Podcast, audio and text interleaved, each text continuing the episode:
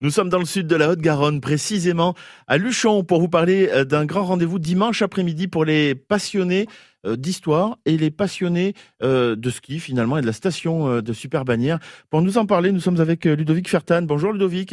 Bonjour Sylvain. Le secrétaire de l'association Super Bagnères, la pionnière, c'est bien ça hein? Oui, tout à fait. Qu'est-ce que vous y faites dans cette association? Alors le but de l'association Super Bagnères, la pionnière, c'est de retracer l'histoire de la station de Super Bagnères, puisque c'est la plus ancienne des Pyrénées et la deuxième de France avoir vu le jour après Chamonix. Et elle a été le théâtre de pas mal d'innovations et d'une riche histoire. Et justement, quand vous parlez d'innovation, vous faites référence à cette fameuse crémaillère dont, dont vous allez nous parler euh, dimanche après-midi? Oui, parce que seul moyen d'accès à la station de 1912 à 1960 euh, était cette crémaillère et finalement euh, c'était vraiment une innovation à l'époque d'accéder à une station de sport d'hiver par ce moyen-là et de remonter mécaniquement les skieurs par ce moyen-là. Dimanche après-midi, où c'est qu'on a rendez-vous et qu'est-ce que vous nous proposez?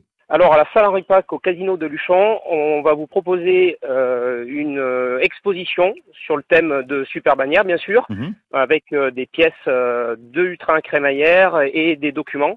Et ensuite, on continuera l'après-midi avec deux conférences. La première proposée par moi-même sur l'histoire des aménagements de Super Bannière, mhm. de sa création jusqu'à aujourd'hui.